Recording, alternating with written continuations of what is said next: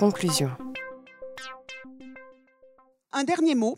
Je pense que toute œuvre qui concourt à dépasser toute forme de polarisation et de binarisation, le bien, le mal, le rose, le bleu, la femme féminine, le garçon masculin, toute œuvre qui dépasse ceci et qui le fait de façon subtile, est à même d'intéresser les enfants, tous les enfants, et de les conduire en même temps à des réflexions sur eux-mêmes, sur elles-mêmes et sur les autres.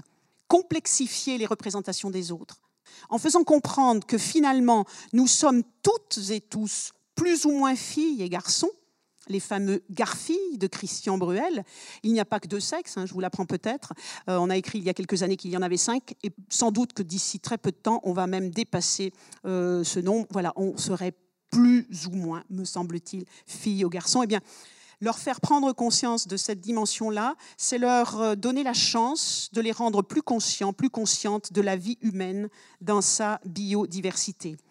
Reconnaître aussi les responsabilités historiques, politiques et morales en matière de domination masculine, par exemple, c'est encore responsabiliser les enfants de façon vertueuse et citoyenne. Les, les albums pour enfants nous parlent parfois de la complexité humaine, c'est-à-dire encore de sa richesse. Je vous remercie.